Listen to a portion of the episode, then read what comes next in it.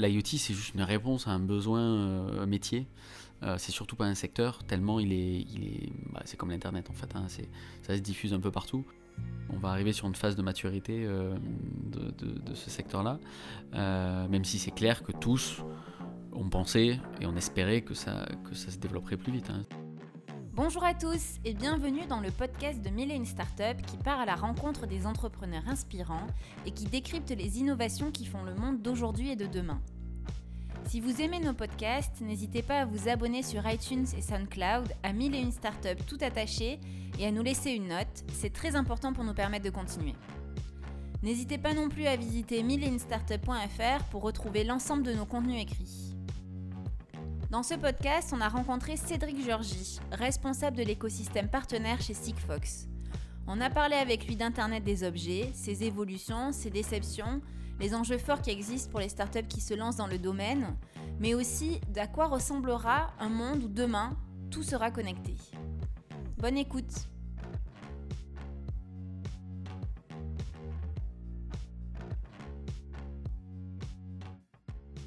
Bonjour Cédric. Bonjour Gaël. Euh, est-ce que tu peux commencer par euh, te présenter rapidement? Je m'appelle Cédric Georgie, merci pour l'invitation à partager avec euh, toi et avec vous. je suis actuellement en poste chez Sigfox donc depuis trois ans et demi. J'occupe une, position qui s'appelait Special Project mais qu'on est en train de, renommer en Experience Design, je vais, en parler. donc une, équipe qui développe des plateformes et des outils pour aider l'écosystème Sigfox à, accélérer.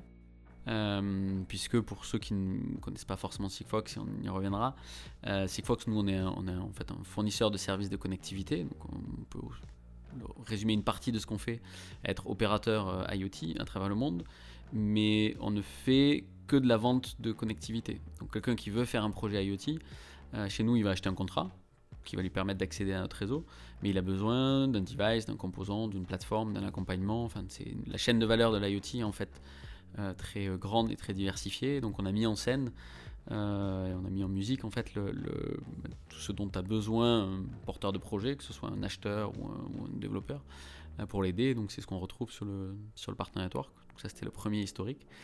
Si on fait gagner du temps en fait à nos, à nos futurs clients euh, du, temps, c'est-à-dire récourcir de par exemple trois mois un, cycle de projet de développement IoT, bah, ils arrivent trois mois plus tôt sur notre, sur notre réseau. Donc trois mois plus, c'est trois mois de plus euh, où on gagne de l'argent grâce à la connectivité qu'on vend. C'est aussi simple que ça.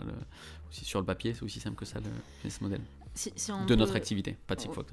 Ouais, si on peut résumer un peu ce que, ce que fait Sigfox, c'est très pense que c'est très schématisé, mais c'est un peu, vous êtes un peu en quelque sorte l'essence euh, qui va dans une voiture. C'est ce qui permet d'avancer euh, un objet ou pas du tout. Enfin, dans le sens où tu vas avoir des constructeurs automobiles, euh, enfin, tu vas avoir des, tu vas avoir des fabricants de pièces, des constructeurs automobiles qui vont assembler, etc. Mais au bout du bout, pour qu'une voiture avance, elle a besoin d'essence ou elle, a besoin d'électrique, et vous, en fait, vous fournissez ça. Pour, qu'un objet connecté soit connecté, de la même façon que pour qu'une voiture avance, il faut qu'elle soit énergisée. Euh, il, y a, besoin d'un réseau. Euh, enfin, en tout cas, il y a besoin d'un canal de communication. Il en existe de plusieurs sortes. Euh, et on prétend surtout pas être le canal absolu. donc, il existait historiquement donc, des, pas des protocoles, mais des services de communication courte portée. Donc, ça va être le Wi-Fi, le Bluetooth pour ceux qui sont le plus en, euh, donc pour le, plutôt le grand public. Mais, euh, et ensuite, côté euh, WAN, donc, donc WAN, Wide Area Network, il n'existait que les réseaux GSM. et les réseaux GSM sont très puissants pour certains, sur certains aspects, mais ont des problèmes, notamment par rapport à la capacité énergivore, et donc le fait que quand on voulait connecter un objet en GSM, euh, ça consomme beaucoup d'énergie et en plus euh, c'est compliqué à intégrer euh, et ça coûte cher. Même si ces deux derniers éléments sont en train de, quand même s'améliorer, le niveau du protocole radio ne changera pas le fait qu'il y a besoin de, de, beaucoup d'énergie. Et donc c'est comme ça que la technologie Sigfox est née et qu'ensuite de cette technologie est né un business model de réseau. C'est-à-dire que sur Sigfox, enfin, le, protocole Sigfox permet d'envoyer très peu de données, donc on parle de tout petits messages, donc s'adresse à des, use cases quand même assez, particuliers, et pour très peu d'énergie. donc c'est souvent des capteurs, non plus que des objets connectés, on parle beaucoup de capteurs, parce que les capteurs c'est un tracker, un, capteur de température, un capteur de position, un, bouton, un détecteur de mouvement ou euh, des capteurs un peu plus industriels. Mais souvent la donnée est très petite et le capteur il est placé à des endroits où il a besoin d'être autonome en énergie et, où il est dans un environnement où on ne peut pas installer un réseau euh, local, il ne peut pas se connecter à du Wi-Fi, on ne va pas installer une, infrastructure complexe. Et donc il a besoin d'être autonome à la fois en énergie et en connectivité. Euh, c'est comme si, euh, on va dire, c'est aussi le, la comparaison avec la voiture. La voiture, elle doit être complètement autonome et doit ne doit pas fonctionner que sur des rails. Pour aussi faire des comparaisons. Ok, et donc du coup, vous évoluez forcément dans, le, dans le marché ou le secteur des objets connectés. est-ce que, est Alors déjà, j'ai un problème de, de, de définition, ah exactement, ouais, euh, qui, est, euh, qui, qui, est lié à la traduction euh, française de IoT en Internet des objets. Et très souvent, pour que ça parle en fait au plus grand monde, on parle d'objets connectés. et depuis quelques temps, en fait, que j'ai découvert ce, secteur-là, moi, je suis arrivé avec cette cette, cette ouais, ce, point de vue qui est que objet connecté oriente B2C oriente objet de la maison, oriente objet individuel, euh, et pas du tout euh, capteur industriel. C'est connoté, oui. Euh, et donc beaucoup pensent que IoT égale mon, mon, tracker d'activité, mon objet connecté de la maison. nous, l'IoT dans lequel on est, c'est 95% de nos clients sont dans de l'IoT plutôt industriel. et c'est l'IoT pas sexy, euh, même si pour nous, en fait, on trouve ça très sexy de connecter, euh, j'y reviendrai, euh, des palettes ou des, ou des containers ou des chaudières à gaz. mais c'est pas à ça que pense le grand public quand on parle objet connecté. Et ça, ça vous concerne particulièrement ces, ces stats-là, ce, ce, ratio que tu donnes, 90, 90-10, ou c'est globalement dans l'IoT? Alors ça nous concerne particulièrement. Il y a, c'est aussi lié à, bah, à l'usage et aux capacités euh, donc en termes de, taille de message et de fréquence d'envoi possible. Euh, tout ce que sont les objets connectés en Bluetooth, forcément, donc, ça, va, ça, va, ça va les rendre plutôt B2C. Le Bluetooth en industriel, ça ne, ça ne marche pas. et actuellement, sur le marché, il y a beaucoup plus d'objets connectés euh, grand public qu'industriel. Euh, par contre, dans ce que les analystes ou dans ce que nous, dans ce que les acteurs du marché voient euh, arriver, en fait, il y a beaucoup plus d'industriels, en tout cas de, capteurs qui ne vont pas être utilisés au sens physique par un individu. Ils vont être installés dans des environnements où, oui, on vit, donc d'une certaine façon, ça va toucher notre quotidien. mais en tout cas, c'est pas, on va pas se rendre compte de cet objet connecté. Euh, oui, il n'y a, pas de dimension physique euh, enfin forcément palpable d'un objet. Voilà, c'est ça. Un objet, on a envie de le toucher, on a envie de le. Voilà. Alors qu'en fait, ça peut être un euh, capteur. Quoi. En fait, en fait ça peut être un capteur, ça peut être, et surtout, ça va être des, souvent être des capteurs dont on, dont on aura l'usage que quand vraiment ce sera nécessaire. Quand on parle de tracker, quand on parle de, connecter un, détecteur de fumée, c'est pas, c'est pas, mon détecteur de fumée, ça va pas me changer euh, comment je vois mon détecteur de fumée. Par contre, à un moment donné, peut-être que quand il a plus de batterie ou quand il a un problème d'accès réseau ou je ne sais quoi, là, euh, la connectivité va apporter toute sa valeur. Euh, mais sur ce sujet, et de façon globale, par contre, beaucoup plus maintenant s'intéresse à l'IoT industriel, donc ce qu'on appelle l'IIoT, donc deux IoT, ou euh, ce que certes, qui fait aussi partie de ce que les Allemands ont commencé à appeler l'industrie 4.0, qui se développe un peu partout, euh, parce que c'est là qu'il y a les usages. Euh, de plus en plus d'accélérateurs dans le secteur des startups qui ont démarré très B2C, objets connectés, Kickstarter, etc., commencent à s'ouvrir beaucoup plus sur des, sur des usages B2B. et même, au, même au CES, qui est normalement consumer consumer, Electronic Show, on voit de plus en plus d'usages autour, enfin plutôt B2B en fait. Et comme en ce moment, tu me dis, hein, je, peux me lancer pendant, pendant, une longue minute, hein, comme en ce moment, il y a quand même l'IoT est un peu moins sexy au global. certains qui pensaient que ça allait exploser beaucoup plus rapidement que ça n'est en réalité. Euh, il y a un peu moins qui se lancent justement dans des, dans des concepts un peu fumeux de, gadgets connectés qui au final euh, ne servent pas. Euh, donc ça calme un peu pas mal, ça calme pas mal de monde. Par contre, ceux qui avaient bien anticipé le virage, enfin pas le virage, mais en tout cas qui avaient bien anticipé les besoins des industriels, qui mettent plus de temps à se décider. Donc on est sur des cycles et de développement parce que c'est hardware et décisionnel quand vous êtes en B2B plus long. Là, on voit des choses arriver qui sont, euh, qui sont, qui sont hyper intéressants. Euh, donc, euh, et comme certains disent, c'est l'IoT, ils remettent un peu en question le, potentiel, c'est hyper intéressant parce que on va arriver sur une phase de maturité de, ce secteur-là, même si c'est clair que tous on pensait et on espérait que ça, que ça se développerait plus vite. Hein. C'est, pas. Ce que tu dis, c'est qu'en fait, d'un point de vue tendanciel, ça, a commencé très fort euh, par les particuliers, parce que c'était euh, c'était porté par euh, la volonté de connecter, comme tu dis, un peu tout et n'importe quoi, parce qu'il y avait ces perspectives qui étaient super intéressantes. Mais peut-être que ça s'est un peu, pas gadgetisé, mais il y a eu un petit côté, en tout cas pour le grand public, un petit peu gadget. Et donc en fait, en, en volume d'objets connectés, le B2C représente une énorme part, mais finalement en valeur, on s'est rendu compte que c'était pas tant que ça. Alors soit parce que... Bah, euh, le marché est pas prêt, enfin le grand public est pas prêt, soit parce que enfin, voilà, c'est pas encore le moment ou parce que c'est pas utile peut-être. Mais par contre en B2B, euh, on, est, on est encore au début, mais, mais B2B, des vrais usages se, se, se, développent. Euh, et puis après, c'est l'IoT, c'est un, dans les autres grandes euh, grande leçon qu'on peut, au sens plutôt partage d'expérience, pas au mm. sens euh, donneur de leçons, euh, qu'on partage.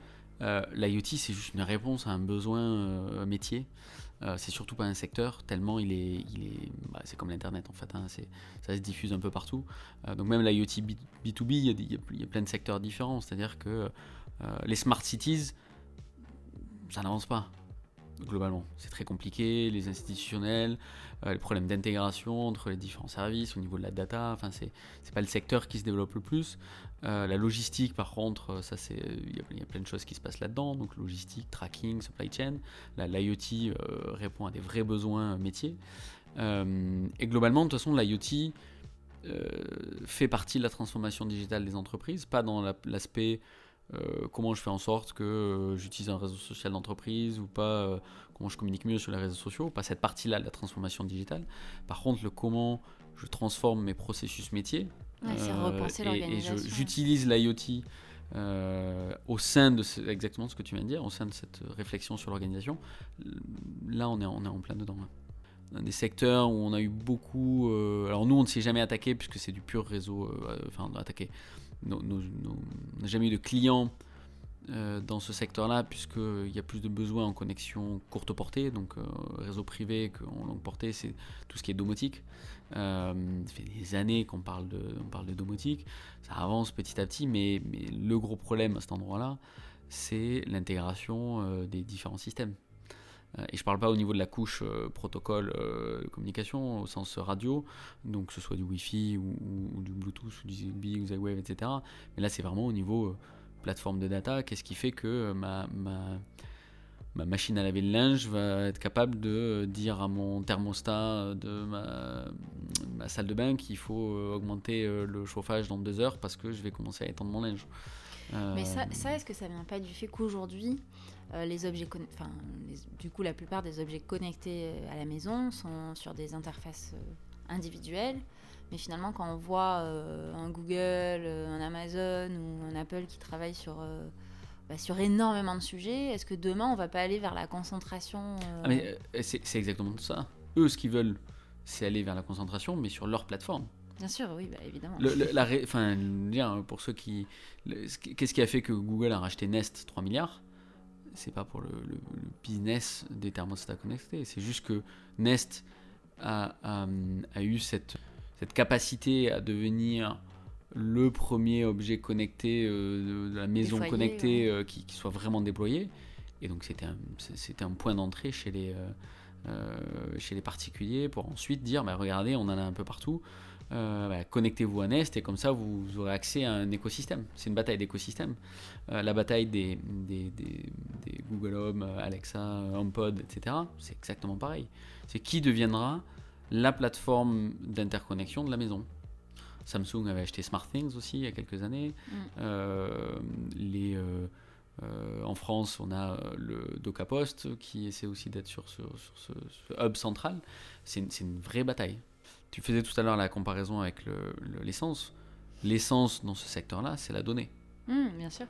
Euh, et l'enjeu sur lequel nous, on, en fait, on s'exprime de plus en plus euh, par la voix de Ludovic Lomont, euh, notre CEO et cofondateur, c'est cette donnée-là, ne la laissons pas sortir aussi facilement. les, euh, j'adore, euh, enfin, je suis le premier à être euh, dans, les, dans les nouvelles technologies et nouveaux usages, mais toutes ces plateformes américaines, et en plus, quand on met un, device chez nous, donc, dans, dans, la maison, qui écoute et enregistre tout ce qui se passe chez nous, et quand en plus on relie ça avec l'intelligence artificielle, puisque la donnée nourrit l'intelligence artificielle, si mmh. l'intelligence artificielle ne peut pas fonctionner, je ne connais rien d'intelligence artificielle, sauf que c'est euh, la data qui nourrit l'intelligence artificielle. Donc, si, on n'essaie pas de garder une certaine euh, euh, gouvernance, maîtrise, de, nos données, on, nourrira les intelligences artificielles d'autres. La forme possiblement de réticence des Français vis-à-vis justement de, de, leurs données par rapport à des Américains, est-ce qu'elle existe ou pas? Est-ce que les Français sont plus réticents ou sont plus sensibles à protéger leurs données que, que, que les Américains ou que les Chinois ou que d'autres pays? Ce que moi je vois surtout, euh, c'est qu'il y a une ambivalence selon, euh, les sujets. C'est-à-dire que vous avez des gens qui euh, vont refuser de, partager des données ou qui vont avoir peur des objets connectés, qui vont avoir peur des, capteurs connectés sur leur, euh, sur leur euh, compteur d'eau, d'électricité, euh, Linky, et qui par ailleurs vont tout mettre en ligne publiquement sur Facebook. Enfin, donc donc il y, a un peu tout. C'est plutôt l'ambivalence moi que je, que, je retiens. Et entre ces craintes et ces contraintes, quelles sont les opportunités pour, pour les startups qui existent, notamment dans le, le contexte de concentration des plateformes? L'IoT, on parle de enfin, nous on parle de plus en plus de solutions, c'est-à-dire que c'est un device qui est connecté pour générer de la donnée. Cette donnée est ensuite envoyée quelque part et cette euh, donnée est transformée en service et c'est ce service qui a la valeur. Euh, et c'est là où, en fait que ce soit les startups mais aussi euh, les, corporates qui se mettent dans des projets IoT, c'est là où ils ne doivent pas se tromper. Le, device en tant que tel, la grande complexité de ce secteur, c'est que euh, le device en tant que tel, vous vous en fichez. Mais sans device, avec un device qui, un fonctionne, euh, qui est pas trop cher, qui euh, a les fonctionnalités dont vous avez besoin, etc. Sans ça, vous faites rien. Donc c'est comme un, escalier en fait qui vous permet d'atteindre euh, une belle, euh, si, on, si, on, se projette en Asie, euh, un, beau, un beau palais. On est dans la métaphore. On est dans la métaphore aujourd'hui. Sauf que la première marche, en fait, c'est déjà un premier étage en tant que tel. Et cette première marche, c'est la, conception et la construction d'un hardware. et les startups qui s'arrêtent à là, ou les startups ou juste les projets industriels, vont de, de, un vont pas marcher, mais en plus, c'est pas là où on est compétitif. C'est-à-dire qu'à un moment donné, l'industrie du hardware, elle vient, elle vient d'Asie. Euh, la plaque centrale de ce secteur, ça reste Shenzhen. C'est pas, euh, c'est pas la Silicon Valley. Donc c'est surtout ça, c'est surtout là qu'on voit, euh, qu'on voit qu'il y, a besoin encore d'éduquer. c'est de dire attention, ton, pétrole c'est la data, et, ton, on va dire, ton, moyen, ta, raison de survie, c'est comment tu transformes cette data en intelligence métier pour ton, pour ton client, si c'est en industriel ou pour ton, ou pour ton, pour ton client particulier mm. quand tu es dans le, dans le B2C. Ouais, c'est un peu changer le discours. tu, tu vends pas un produit, tu vends un service vraiment. Quoi. Si on se projette à, je sais pas, à 20 ans ou à 20 ans, 20, dans 20 ans,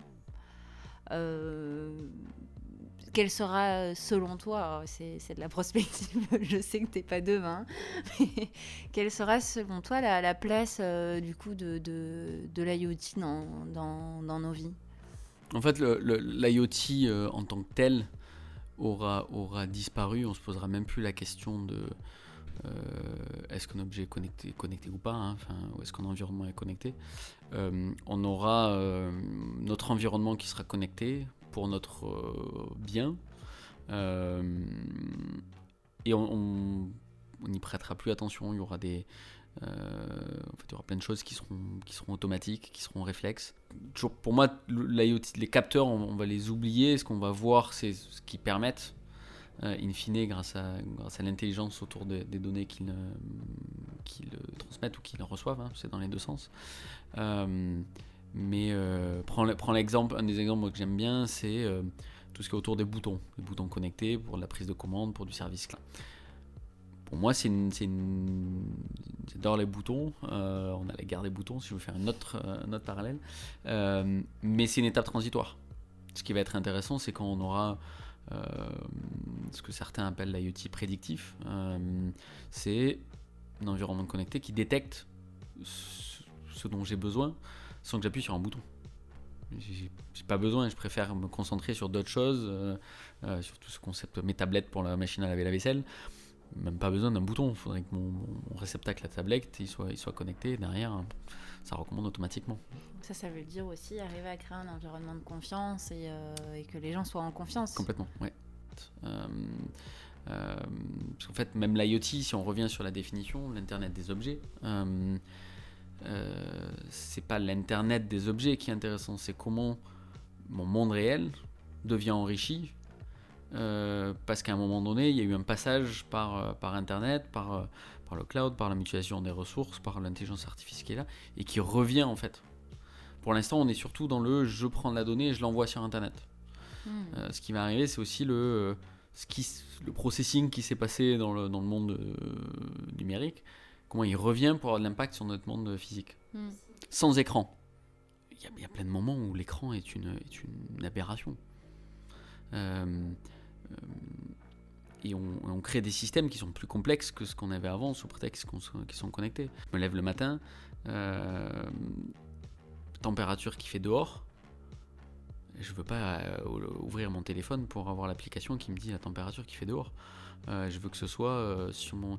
On, on, les a déjà vus, mais c'est pour montrer qu'on n'y est pas encore. Euh, enfin, l'exemple que je parle là, c'est je vais à la salle de bain où je vais dans mon dressing et j'ai là, et là j'ai l'information de la météo qui va faire aujourd'hui, mais j'ai pas besoin de, encore une fois, ouvrir mon téléphone ou regarder mon, Apple Watch. C'est l'intégration en fait. Et, et, sans aller jusque sur du futuriste, à quel point un système connecté est intégré en environnement qu'il essaie d'améliorer. Dès maintenant, c'est un des, un des points sur lesquels nous on insiste, c'est euh, le succès d'une solution IoT, c'est à quel point elle s'intègre dans son environnement. C'était le sujet de la domotique, c'est le sujet de l'industriel, c'est euh, vraiment cette notion de faut qu'elle soit transparente, qu'on l'oublie et qu'elle apporte juste la valeur au moment où on en a besoin et pas de la contrainte. Dans le B2B, ça, s'y prête vachement bien, mais c'est c'est l'éloge du productivisme, tu vois. C'est en gros avoir les données pour toujours être plus productif, etc. Donc je trouve que ça s'y prête très bien dans le, dans le B2B, parce que l'essence d'une entreprise, c'est d'être productive et de faire de l'argent.